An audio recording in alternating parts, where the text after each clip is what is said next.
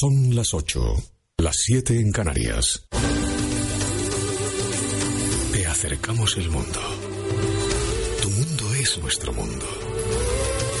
Porque todos somos un solo mundo. Radio Internacional. No hay otra igual. 97.5 FM. Tu radio. Nuestra radio.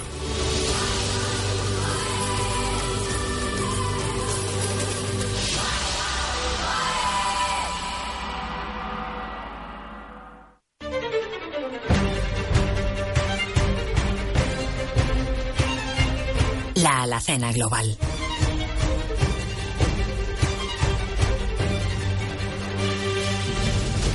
Bienvenidos. Este lunes 9 de julio de 2018 abrimos las puertas de nuestra alacena. Les habla Federico Quevedo.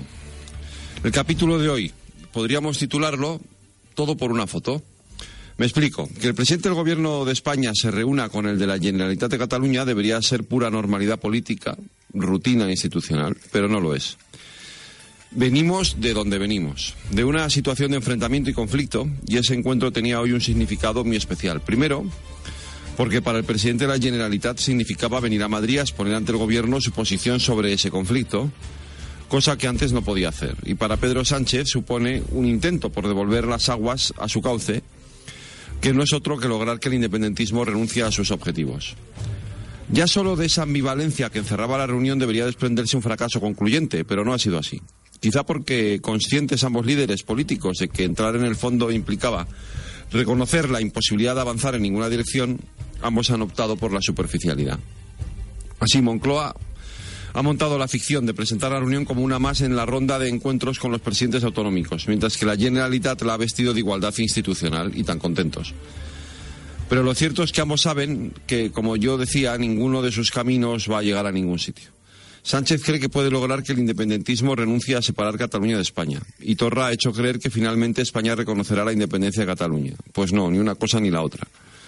La imagen de cordialidad entre ambas partes está muy bien, pero la divergencia sobre la solución final sigue siendo fatalmente insalvable.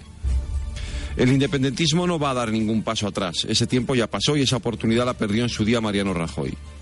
El debate interno en el soberanismo no es sobre la independencia, sino sobre la forma de alcanzarla si de manera abrupta, modelo Puigdemont, o de forma gradual, estilo Junqueras. El Estado, por su parte, no aceptará jamás el derecho a autodeterminación y el debate se sitúa en el hasta dónde deben llegar las reformas que permitan acomodar a Cataluña en España.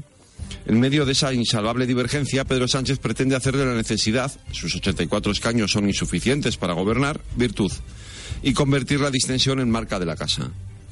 Pero si realmente le preocupara la cuestión de fondo, no habría roto el acuerdo institucional con el PP y Ciudadanos, que no tendrá más remedio que recuperar si el independentismo decide volver por los fueros de la desconexión pura y dura. Si por el contrario Torra opta por la desconexión en diferido, Sánchez puede tener dos años de cierta tranquilidad solo rota por algunas de las decisiones que adopte la Generalitat.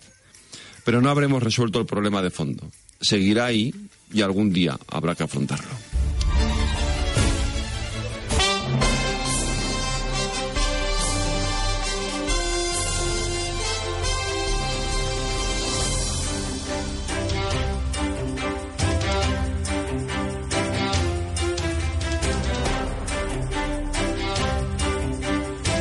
Con Jesús Córdoba al frente de la realización, Inma Mansilla en la producción y también con la voz en el estudio, les contamos ya toda la actualidad de la jornada que empieza porque Pedro Sánchez y Quim Torra han acordado la reunión que antes me refería esta mañana en Moncloa, reactivar la comisión bilateral Estado-Generalitat prevista en el Estatuto de Cataluña y que no se reunía desde julio de 2011.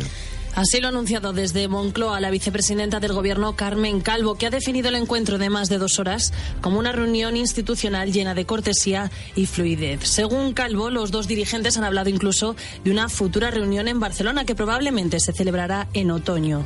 Durante el encuentro y como era previsible, el presidente de la Generalitat ha manifestado a Sánchez su intención de celebrar un referéndum de autodeterminación y aparte ha puesto sobre la mesa el problema de los presos independentistas.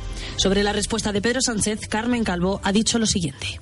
El presidente ha contestado, como no puede ser de otra manera, con el altísimo autogobierno, descentralización política, cumplimiento del artículo 2 de nuestra Constitución y del Estatuto de Cataluña, la articulación del referéndum en la Constitución española no da para un referéndum de autodeterminación. Se puede decir de diferentes maneras, pero al final es lo mismo. No existe la posibilidad de dejar de cumplir a lo que obliga el artículo 2 de la Constitución. Kim Torra, por su parte, ha comparecido hoy a las 4 desde la sede de la Generalitat en Madrid. Estas han sido las conclusiones del jefe del Ejecutivo catalán, que en su intervención ha asegurado que cualquier solución política pasa por la autodeterminación. Estamos de acuerdo, el presidente Sánchez y yo mismo, en que se trata, la cuestión catalana ahora mismo, de un problema político que tiene que resolverse políticamente. Para nosotros es muy relevante haber alcanzado este acuerdo. En segundo lugar, que con el presidente Sánchez hemos hablado de todo. Y hacía muchos meses en el que un presidente catalán no hablaba de todo con un presidente español. Y en tercer lugar, que hemos establecido una relación bilateral de gobierno a gobierno que tendrá continuación en una próxima reunión a celebrar lo antes posible en Barcelona. Tenemos que ver cómo encontramos una solución que pasa siempre no solo por eh, reconocer que es un problema político, sino que es un problema que tiene que votarse. ¿eh? Creo que ese es el punto clave de los futuros encuentros, de las futuras negociaciones con el Gobierno del Estado. Ya esta mañana el presidente de Ciudadanos, Albert Rivera, aseguraba que sentarse a hablar con Torra era el precio que Pedro Sánchez debía pagar por su apoyo en la moción contra Rajoy. Rivera propone un pacto entre constitucionalistas para hacer frente a los separatistas y se ha postulado para liderarlo. Yo voy a intentar liderar una alternativa con Ciudadanos para darnos la mano entre españoles que defendemos la Unión y para combatir intelectual y políticamente a los nacionalistas que quieren liquidar este país. La portavoz de Ciudadanos en el Parlamento Regional catalán, Inés Arrimadas, ha reiterado que Torra no representa a todos los catalanes. Torra, ha dicho, es el líder de los separatistas al que Sánchez debe la presidencia de gobierno. Y el señor Sánchez debe tener claro una cosa. Hoy no se está reuniendo con Cataluña, se está reuniendo con el representante del separatismo, que ha llegado a Moncloa como el cobrador del lazo a cobrarle al señor Sánchez la hipoteca porque de ellos depende que se siga trincherando en Moncloa y en el sillón de la presidencia. Y eso lo debe tener muy claro el señor Sánchez, pero también el señor Torres debe tener muy claro que su plan ilegal separatista no solo tiene enfrente a un gobierno débil, transitorio y temporal encabezado por Sánchez que les debe la presidencia, tiene enfrente a más de media Cataluña y a todo un país democrático de la Unión Europea que se llama España. Por cierto, que esta misma tarde los comités de defensa de la República, a través de sus redes sociales, han pedido a Quim Torra que no cambie de rumbo y le han exigido que dimita si no cumple con lo prometido en campaña electoral. La comisión organizadora del Congreso Extraordinario del Partido Popular se ha reunido hoy para estudiar la propuesta de debate efectuada por Pablo Casado. Deberán decidir la fecha, el formato y el contenido de este cara a cara entre los dos candidatos a suceder a Mariano Rajoy. Ha sido Pablo Casado quien ha pedido debatir para confrontar sus ideas con Soraya Sáenz de Santa María antes del 20 y 21 de julio. La ex vicepresidenta, por su parte, ha aceptado la propuesta, una propuesta que, por cierto, no ha gustado al coordinador de los populares, Fernando Martínez Maillo. Yo he pedido siempre unidad desde el primer día y lo pediré hasta el último. Eso no significa que aquellos candidatos que quieran seguir adelante, pues que puedan hacerlo. Pablo Casado ha dicho que quiere seguir hasta adelante, está plenamente legitimado para continuar porque el proceso tiene doble vuelta. Y hablamos ahora del Partido Socialista porque el sociólogo José Félix Tezanos ha dejado su cargo como secretario de Estudios y Programas de la Ejecutiva Federal del PSOE para dedicarse plenamente a la presidencia del Centro de Investigaciones Sociológicas. También ha presentado su renuncia como catedrático emérito de Sociología de la UNED tras la polémica surgida tras su idea inicial de compaginar el cargo en el CIS con el del partido. A Tezanos no le ha sentado nada bien verse obligado a dejar su cargo en el Partido Socialista. Si es malo que un socialista sea presidente del CIS, no lo sé. Eh, si un comunista es presidente del CIS, también es malo. Y si es eh, un podemita, también será malo, como dicen algunos, ¿no? Y un judío también sería malo. O un gitano. ¿De qué estamos hablando? Nadie puede ser juzgado por sus ideas, sino por su trabajo. Yo creo que eso es una norma de oro de la democracia. Y no entenderlo, pues significa que no se entiende cómo funcionan las cosas en democracia. Y seguimos hablando al PSOE porque la Diputación de Valencia ha cerrado la empresa Divalterra tras los últimos escándalos de fichajes de militantes socialistas y de compromiso. El equipo de gobierno de la Diputación Valenciana, formado por los socialistas en coalición con Compromís y Podemos, han acordado cerrar esta empresa a raíz de su vinculación con las operaciones Taula y Alquería. La disolución no será inmediata y la Diputación pretende preservar los 700 empleos que soporta esta entidad tras su desaparición. La Audiencia Provincial de Madrid ha condenado a un total de 49 años, 5 meses y 21 días de cárcel al exprofesor del Colegio Valdeluz por 12 delitos de abuso sexual cometidos contra alumnas de este centro escolar durante 2004 y 2014, entre 2004 y 2014. El tribunal ha ratificado que Andrés Díaz aprovechó su cercanía con las alumnas para abusar de ellas, primero con leves tocamientos y caricias, que después intensificó a zonas más íntimas. Un padre de una de las víctimas se ha mostrado satisfecho con la condena. Yo por mi parte no tengo ningún interés en saber nunca jamás de este hombre. Eh, mi hija tampoco tiene mayor interés en saber nunca jamás de este hombre. Me encantaría que no hubiera recursos para así cerrar del todo el tema, pero lo sabrá, claro. Y pues eso, 49 años es tiempo suficiente. La sentencia establece además la responsabilidad civil subsidiaria del Colegio Valdeluz por fallar en su responsabilidad invigilando. Una mujer de 49 años de nacionalidad rumana ha fallecido tras sufrir una agresión este lunes de madrugada en Collado Villalba. Es la víctima número 21 de violencia machista en lo que va de año. La Guardia Civil ya ha detenido a su pareja sentimental, un hombre de 59 años, también de nacionalidad rumana, que está pendiente de ser interrogado. Cuando los agentes llegaron al lugar de los hechos, una zona chabolista próxima a la plaza de la estación, la mujer presentaba un fuerte golpe en la cabeza, además de contusiones por todo el cuerpo. Había entrado en parada cardiorrespiratoria y, a pesar de las maniobras de reanimación, los efectivos sanitarios solo pudieron certificar el fallecimiento. En Tailandia ya son ocho los rescatados de la cueva en la que aún permanecen cuatro niños y su monitor. Los equipos de rescate han sacado hoy a cuatro menores más. Nada más salir han sido trasladados inmediatamente a un hospital de la zona desde donde han confirmado que todos los niños se encuentran débiles pero en buen estado. En toda la operación está participando un total de 1.300 personas, entre ellas 90 buzos, 50 extranjeros y 40 tailandeses. Las labores de rescate, que continuarán previsiblemente mañana, tendrán lugar cuando se coloquen nuevos tanques de oxígeno que permitan rescatar a las personas que aún permanecen en la gruta. Dimite el ministro de Exteriores británico, Boris Johnson, después de que ayer lo hiciera el ministro británico para el Brexit, David Davis.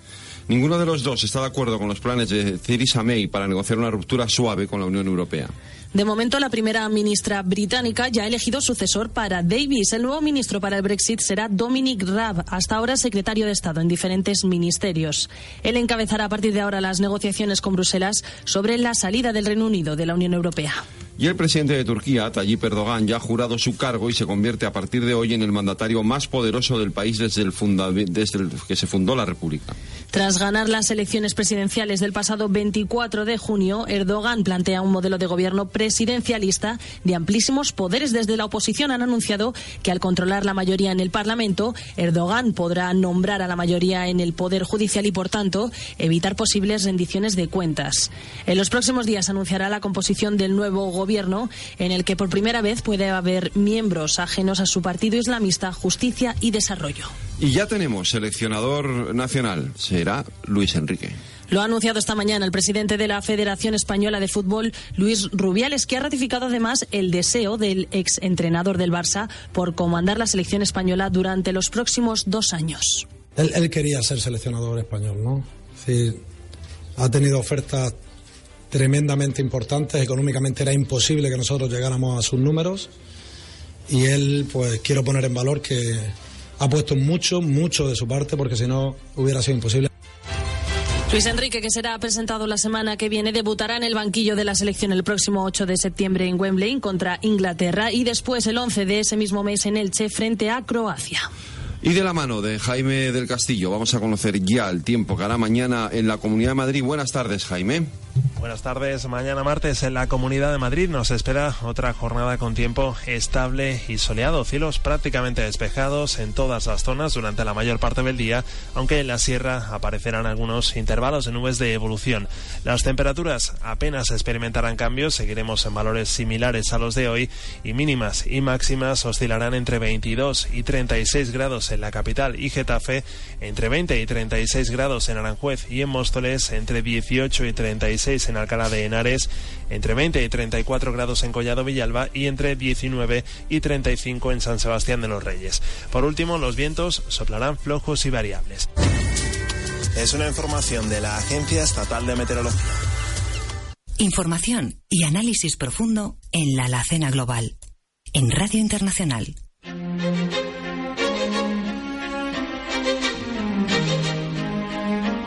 A veces La aventura más grande es una simple conversación. Radio Internacional con las mejores entrevistas. Los mejores testimonios, inéditos y constructivos. Radio Internacional.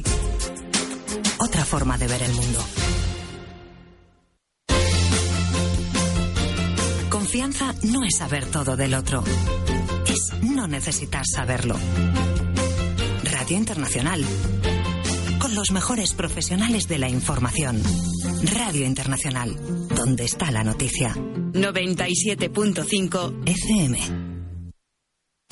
Hola, hola, hola, soy Mariano Mariano, ¿qué pasa audiencia? Oye, recordaros que aquí en Radio Internacional estamos en Mentes Peligrosas todos los días, de lunes a viernes a las 9 de la noche, todos los días a las 21 horas, Mentes Peligrosas, el programa.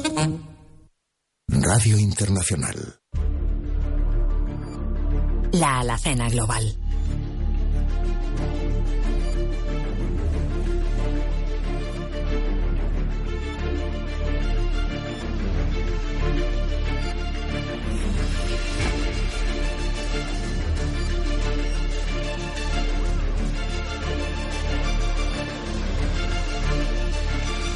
Pues estamos en verano y la gente se va de vacaciones, los que tienen la suerte de irse de vacaciones, otros nos toca estar aquí trabajando al pie del cañón.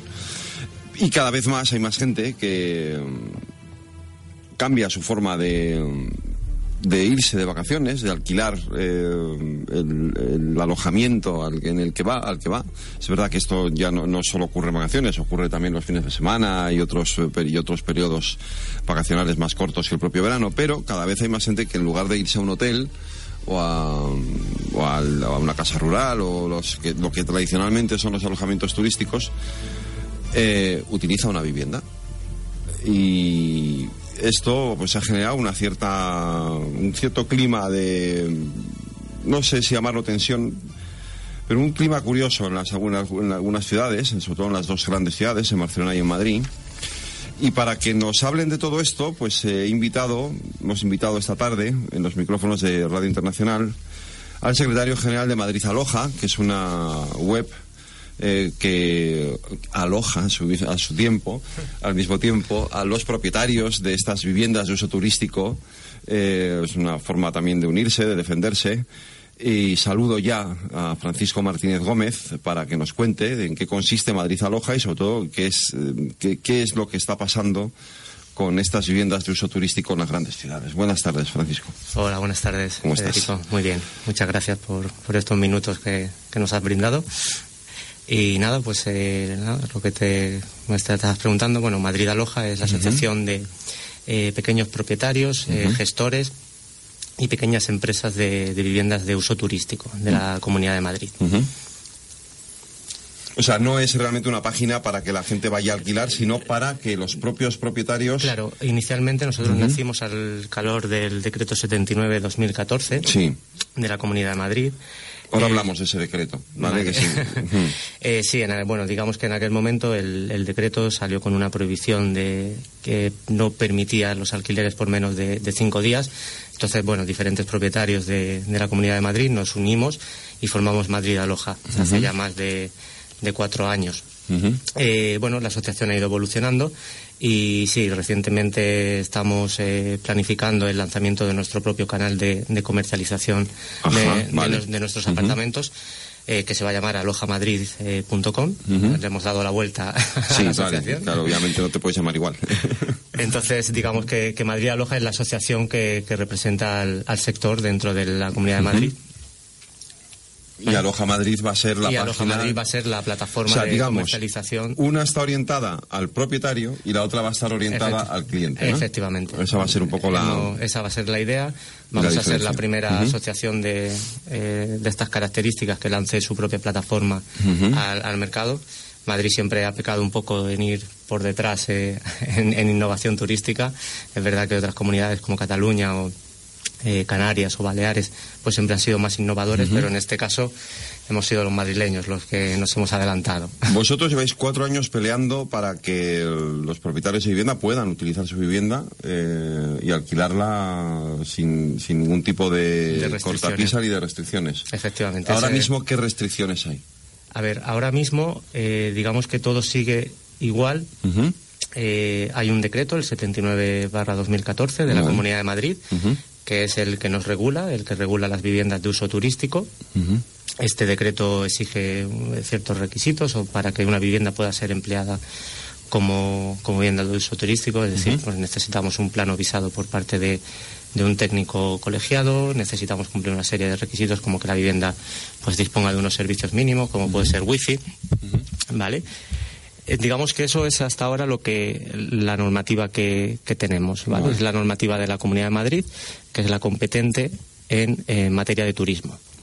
¿Qué ocurre? Eh, recientemente el ayuntamiento pues está a través de su competencia en urbanismo está intentando eh, regular a su medida, pero en vez de hacer una regulación inclusiva o una regulación que permita aportar una mayor calidad de la oferta, lo que nos estamos encontrando es que está haciendo una prohibición encubierto.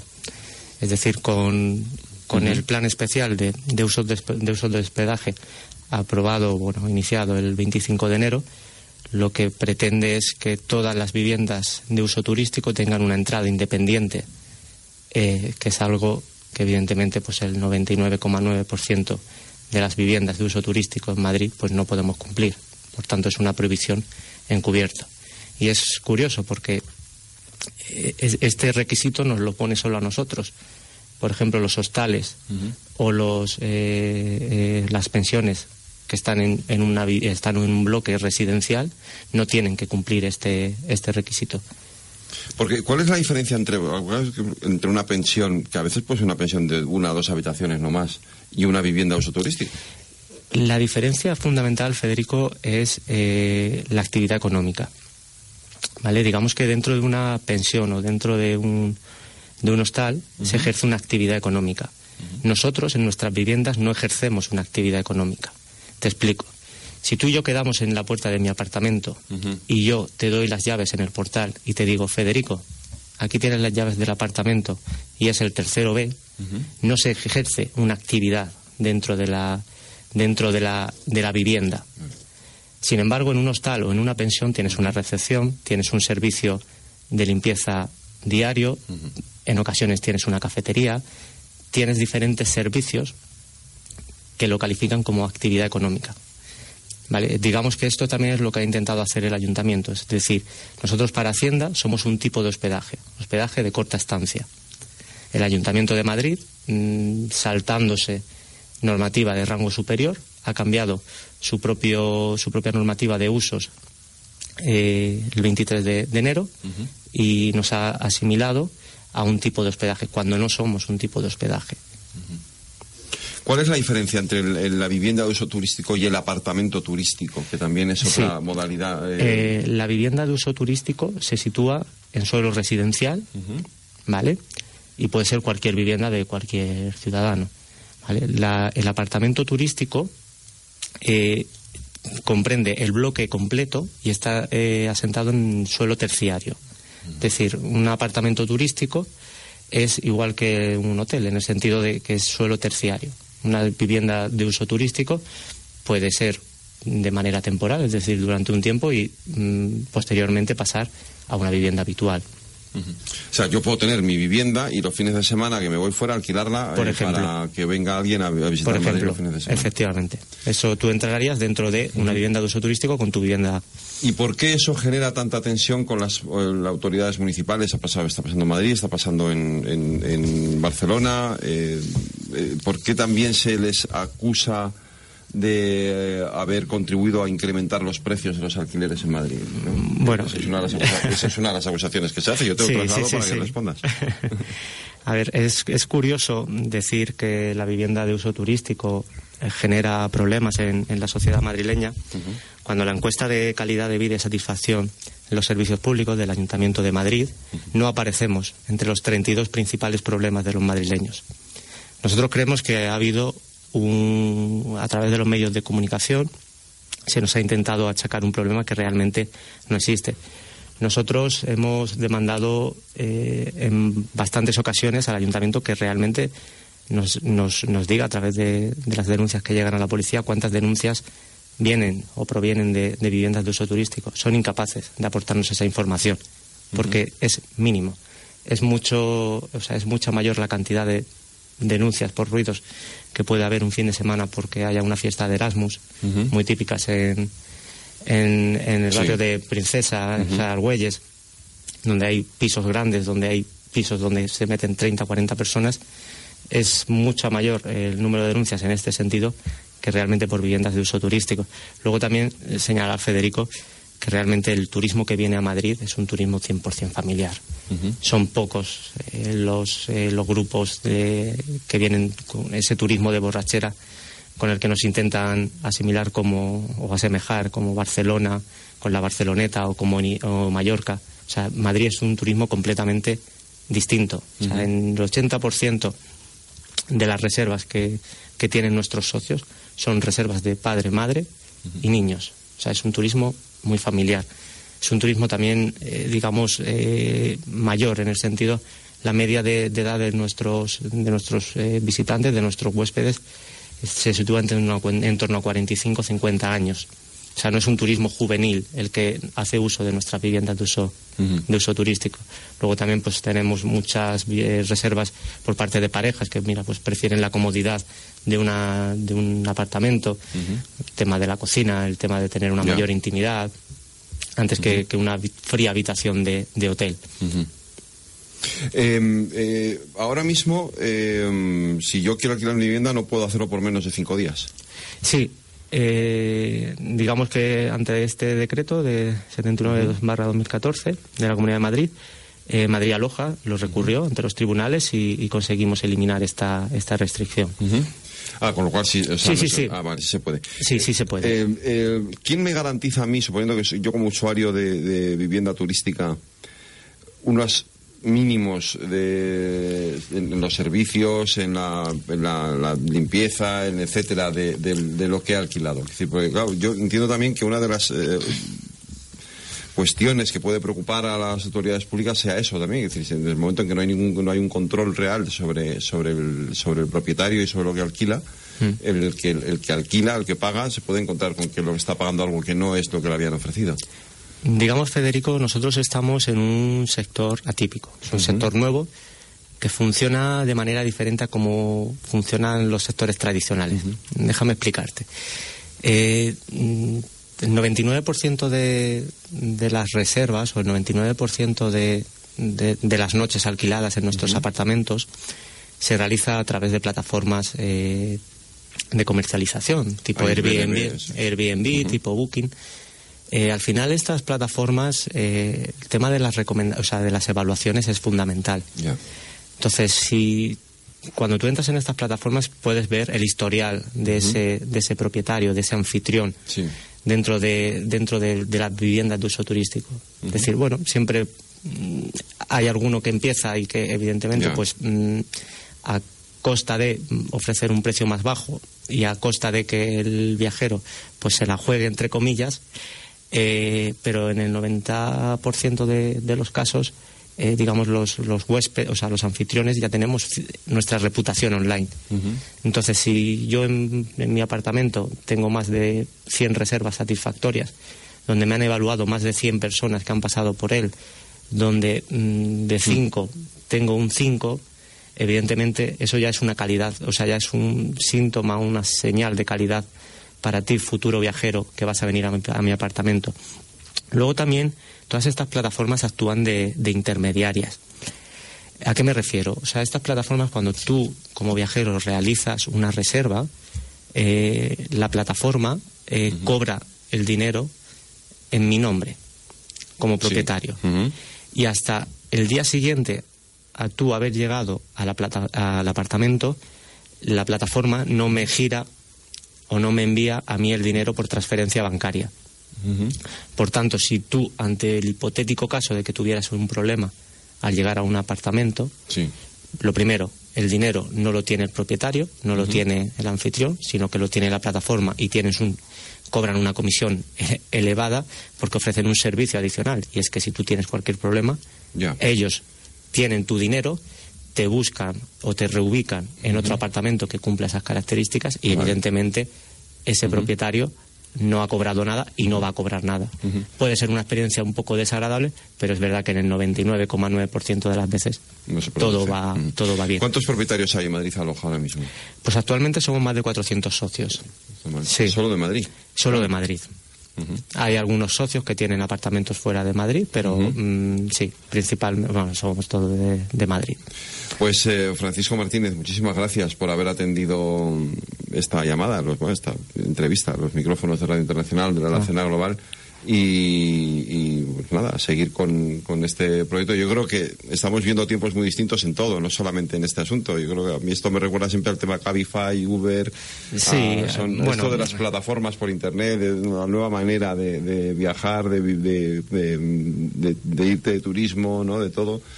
Eh, está cambiando mucho y al final le, intentamos poner puertas al campo y no se puede siempre. Sí, al final, sobre todo, Federico, o sea, estamos ante un nuevo ante una nueva economía y, no, y no podemos darle la espalda. Lo lógico es que desde las administraciones públicas se, se regule en positivo, pero nunca prohibir como nos están prohibiendo. Nosotros al final nos exigen muchas cosas eh, que les exigen igual que a los hoteles. O sea, por ejemplo, nosotros todos los huéspedes que entran por nuestros alojamientos, por nuestras viviendas, todos tenemos que registrarlos ante la policía. Pero luego, sin embargo, mm, nos prohíben de manera de manera, entre comillas, cruel, sin ni siquiera darnos voz ni voto a la hora de, de, hacer esa regulación. Y directamente la solución por parte del Ayuntamiento y de Manuela Carmen ha sido prohibirnos. Sin ofrecer una alternativa. Pues muchas gracias por haber estado aquí. Eh, nos volvemos a ver pronto, espero. Muchas eh, gracias. Les dejo unos segundos para la publicidad y enseguida venimos con todo el debate, el análisis y la reflexión de nuestra tertulia.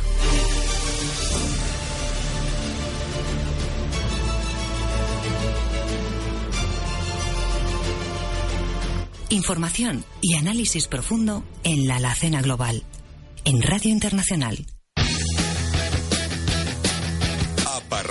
Le gusta dar noticias. ¿Será cierto que Mbappé se ha lesionado? más Nachos y menos más. Balsámica noticia también la golea. si no se lesiona puede ser el mejor. Con Parrado, los protagonistas se confiesan. ahora las cosas habían sido muy extrañas. El Barça sigue muy bravo. Con un Messi que ya no sabemos ni qué decir.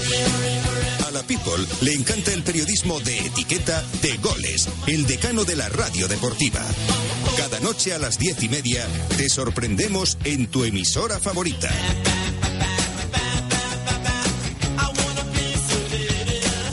Con Parrado, el periodista de la minoría maravillosa. Una exclusiva de Radio Internacional.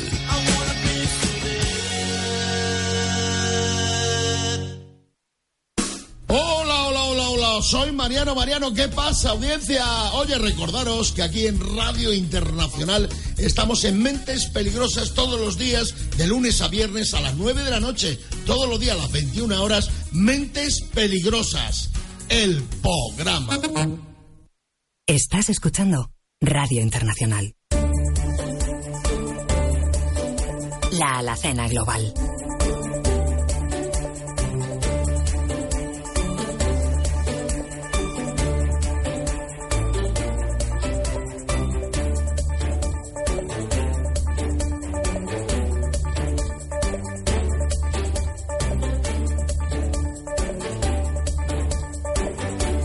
Pues eh, saludo ya a Javier Ortega. Javier, buenas tardes. Buenas tardes, Federico. José Ramón Fernández, buenas tardes. Buenas tardes. Marcos Nogales, buenas tardes. Buenas tardes. Y empezamos este tiempo de tertulia, debate, de reflexión y hablamos de un señor que se llama Kim, se apellida Torra, y que ha venido eh, hoy a Madrid a ver a otro señor que se llama Pedro y se apellida Sánchez, que a sazón es presidente del gobierno.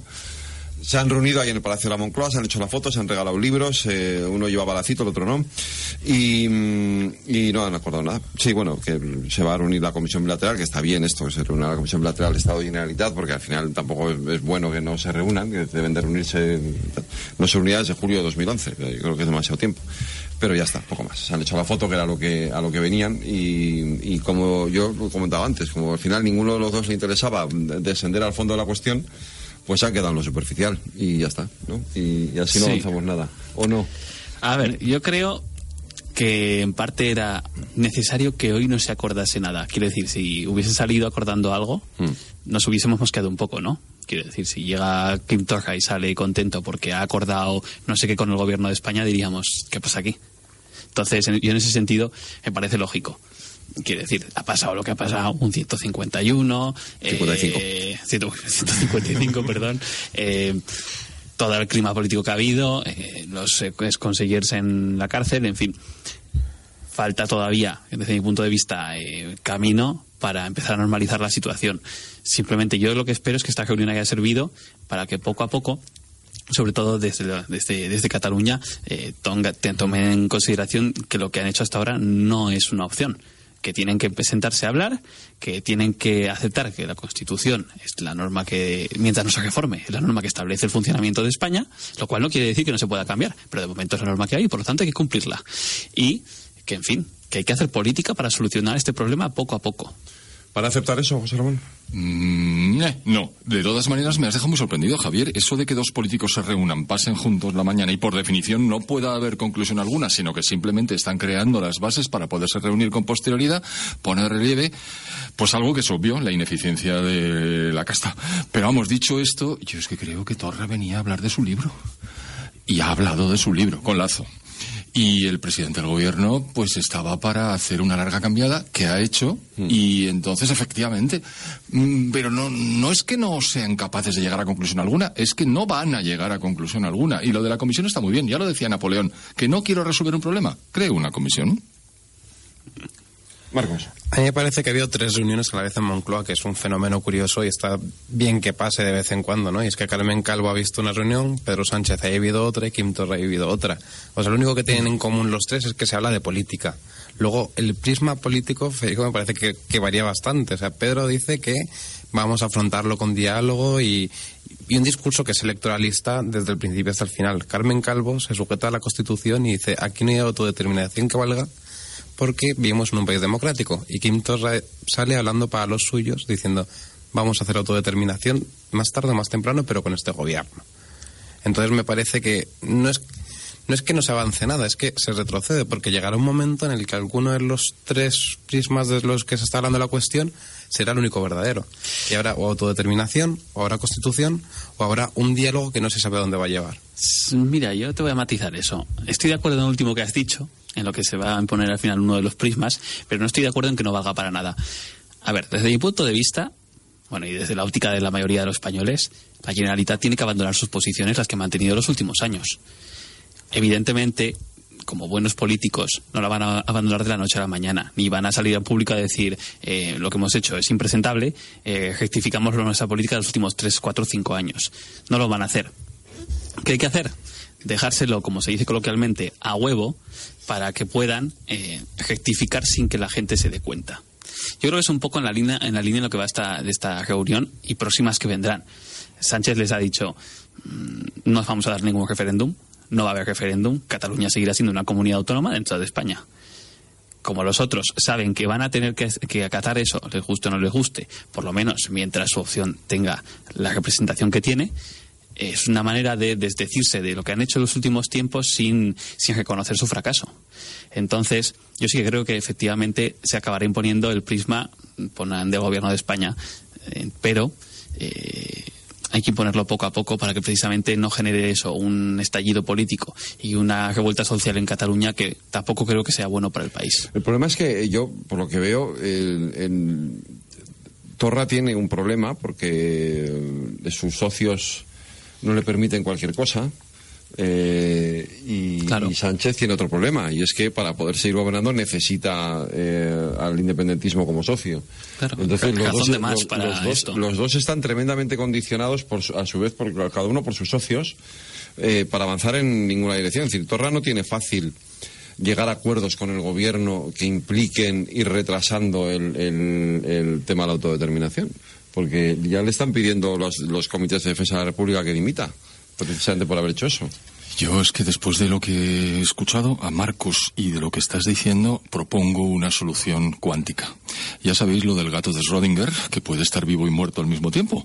Bueno, pues entonces alcancemos una solución y no la alcancemos al mismo tiempo y prolonguemos esta situación. Tranquilizamos a los comités de defensa de la República. eh, Puigdemont. ¿Qué le ha pasado con ese hombre? ¿Dónde está? ¿Qué ha sido de él?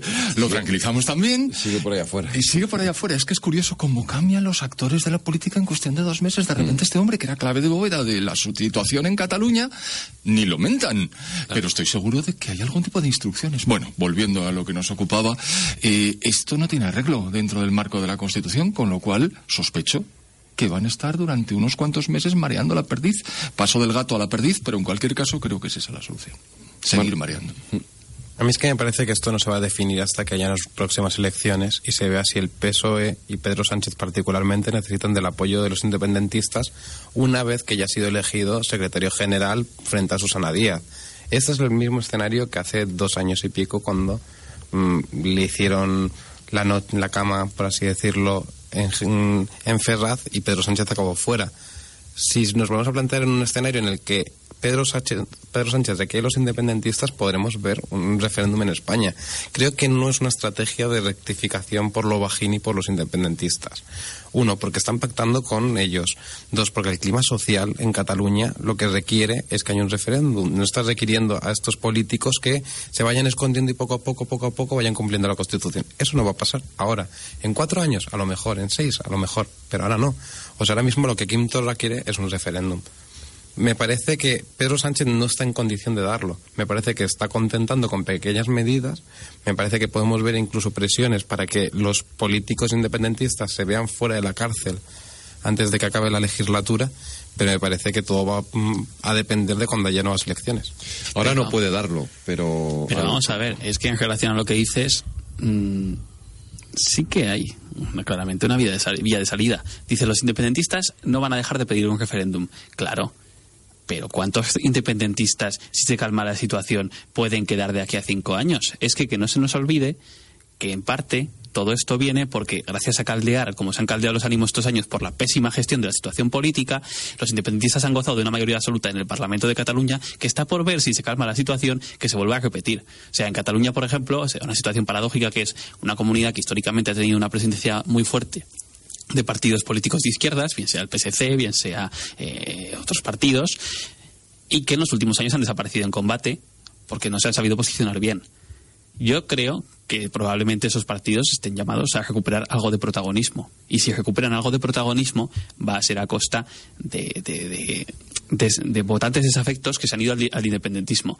Si se calma la situación, la, demago- la demagogia independentista va a bajar en apoyo social.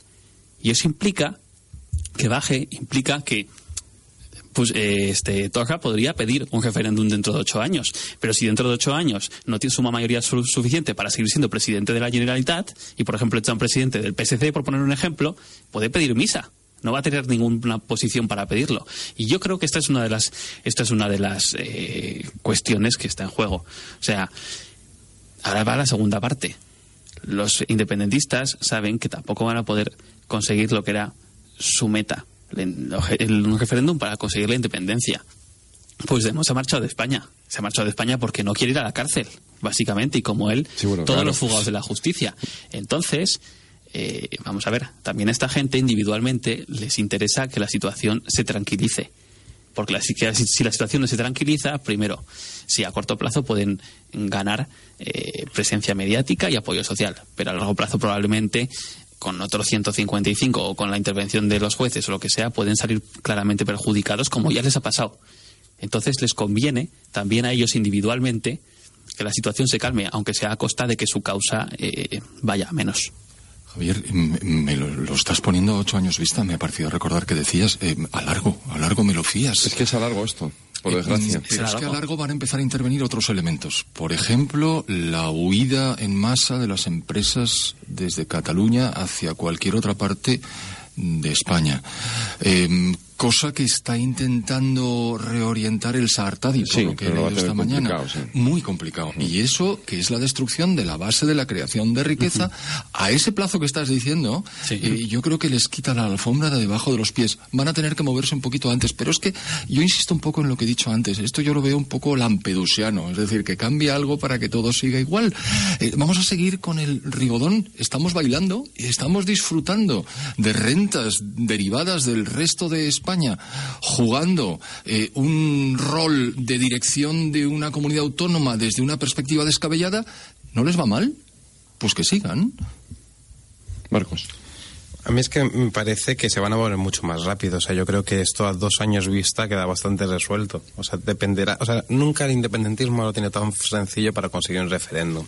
O sea, si Sánchez hubiese accedido, porque daban los cálculos, PSOE, Podemos y todos los grupos nacionalistas para conseguir un gobierno, cuando Susana, cuando Susana Díaz lo cargó, mm, hubiese habido un acuerdo de consulta, ya sea nacional, ya sea referéndum eh, regional, ya sea lo que sea, pero hubiese satisfecho lo que ellos pedían.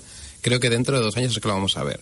Si suma el peso es suficiente para no tener que hacer esas sumas, no vamos a, tener, no vamos a ver un referéndum. Si no suma, yo creo que sí. Y si no, yo me apuesto que tampoco.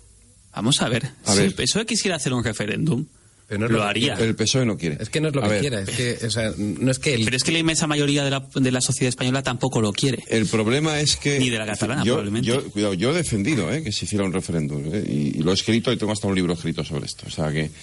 eh, pero al margen de eso, si ahora Pedro Sánchez, en estos dos años, propone un referéndum, se va por el desagüe.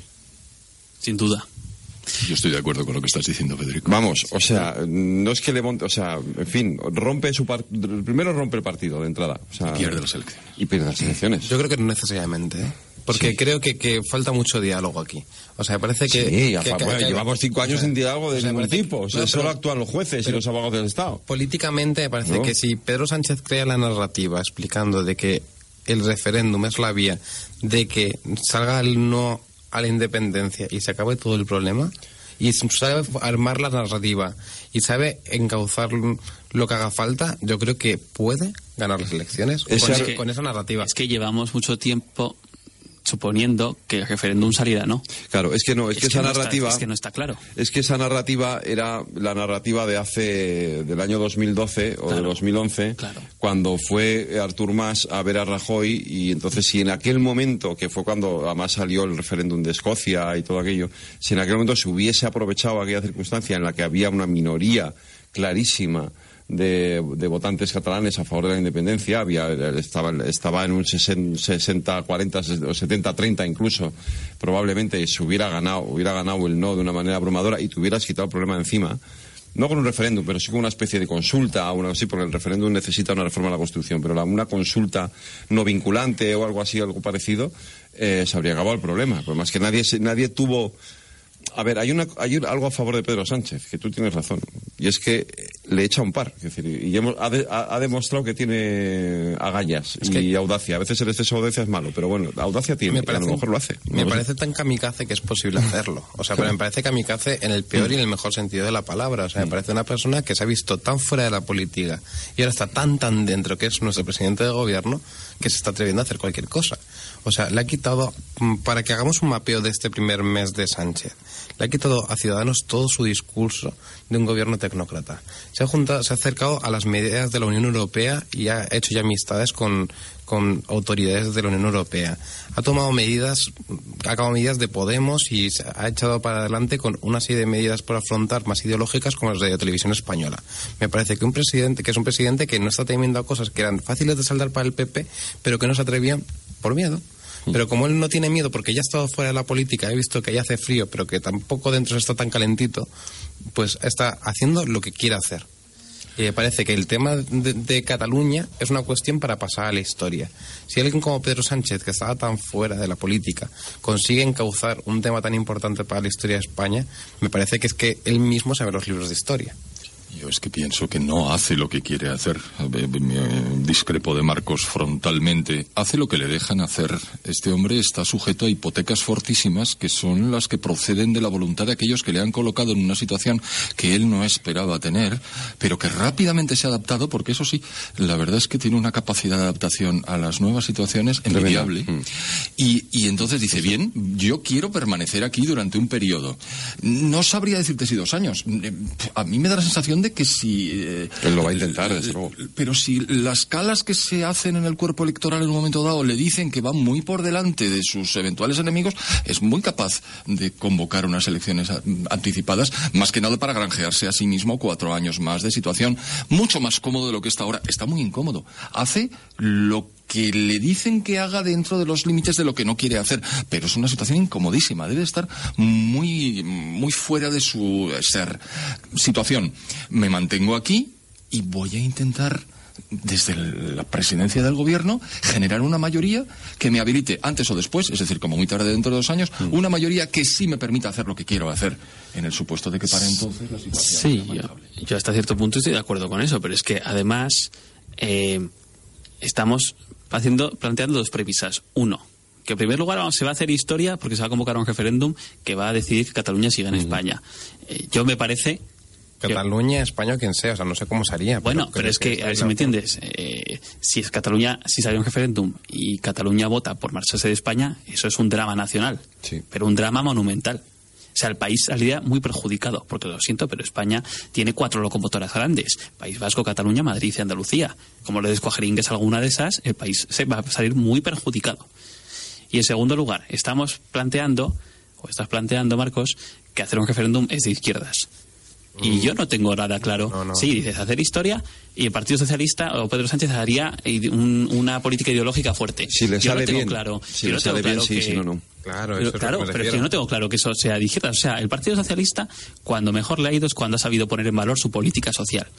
La política territorial no ha sido algo que generalmente le haya dado grandes créditos electorales. Y es más, es que yo creo que hay habido una cantidad importante de, de- de- de ciudadanos que no entenderían que el PSOE se, in- se, in- se inmiscuyera en, en asuntos de este tipo, de este calado, tan peligrosos o tan difíciles de gestionar, cuando realmente el ciudadano medio de a pie tiene otras muchas preocupaciones. Hablemos de la vivienda, hablemos de familia, hablemos de empleo, hablemos de la marcha de la economía. Que eso realmente es donde el PSOE puede entrar, puede jugar fuerte y puede salir a ganar si sabe gestionarlo. De hecho, ha habido mucho votante del PSOE, del PSC en Cataluña, que se ha ido a votar a Ciudadanos precisa- por- por- precisamente por la postura ambigua de- de- Claro. del, del PSOE. Y dicho lo cual, eh, yo sí creo que si que en ese en esa audacia que caracteriza a Pedro Sánchez, si eso le sale bien y sale un, hace un referéndum, le sale que no, pasará a la historia. Ahora, como salga que sí, mm, pasará también a la historia, pero, sí, pero justamente por todo lo contrario. Bueno, eh, debe de haber un debate antes del Congreso 22 de 21-22 de julio entre Soraya Sáenz de Santa María y Pablo Casado. Claro. Además aquí en los micrófonos de Radio Internacional, Bueno, pero ¿verdad? por supuesto, ¿qué cosas ¿Eh? Por Deberíamos supuesto, hacer ese debate aquí, nos traigan las cámaras y pro- nosotros ponemos los micrófonos Si de Radio moderas a Internacional. Soraya, vamos, ¿Eh? yo me quito el sombrero.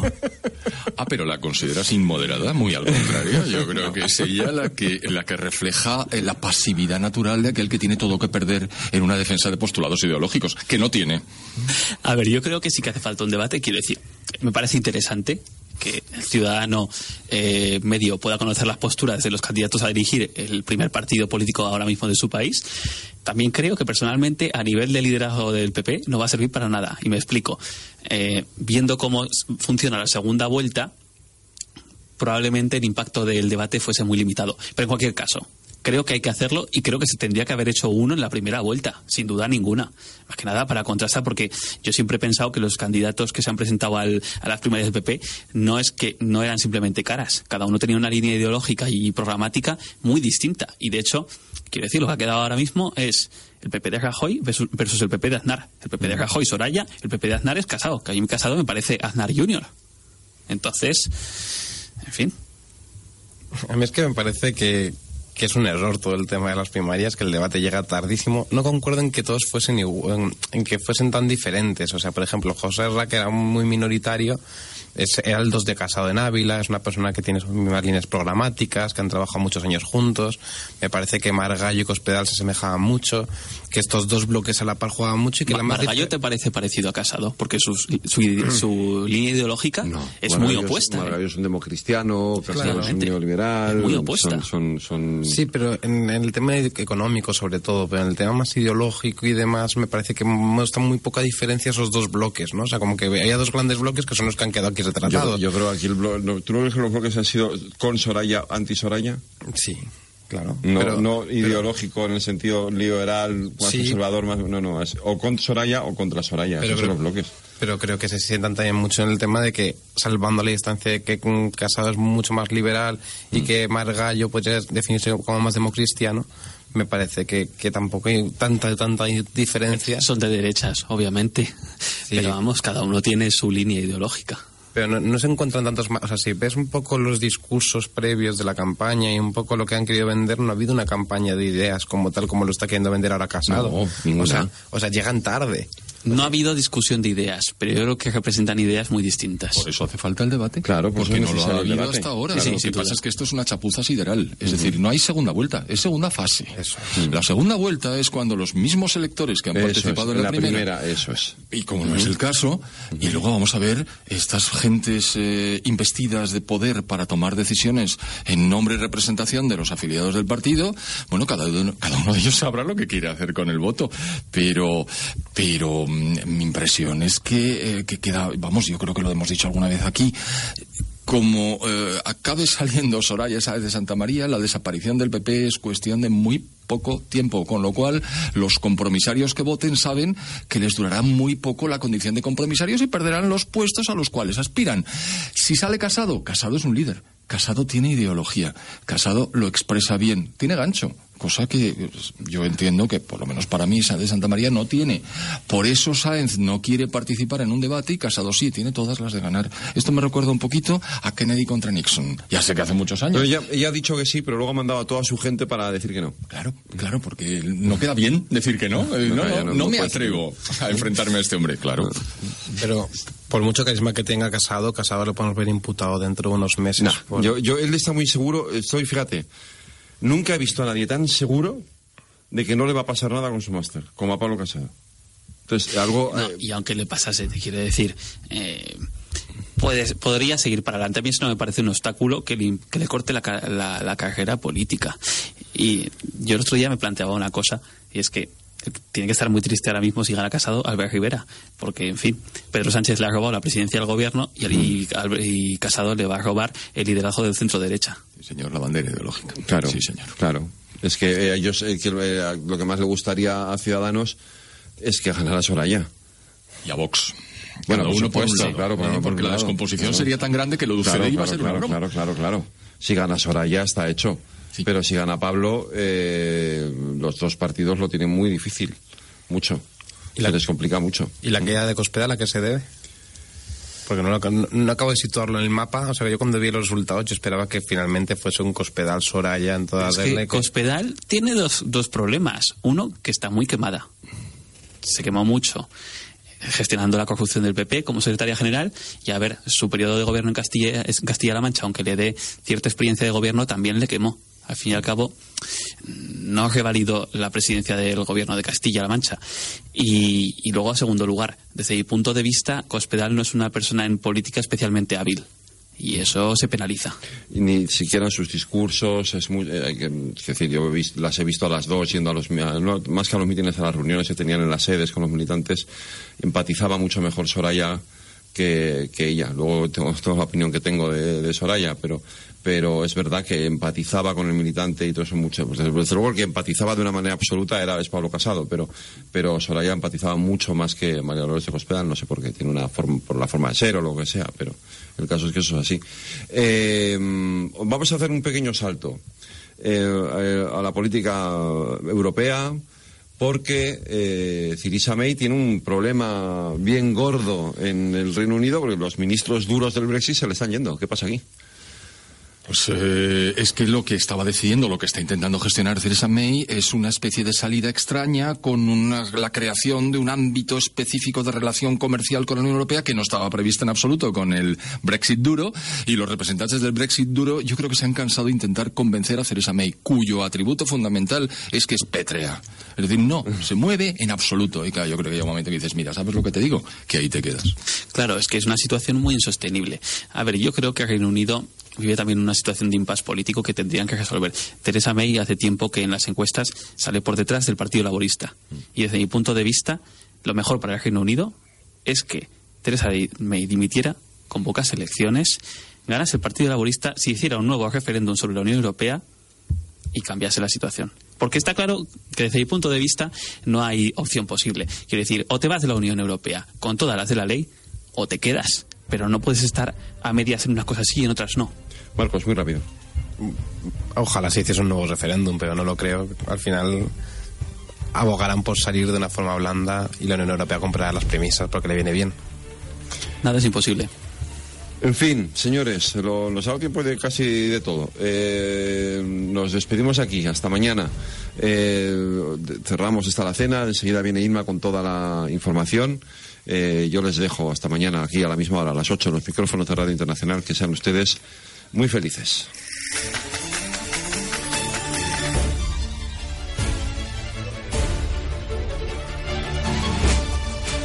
La alacena global.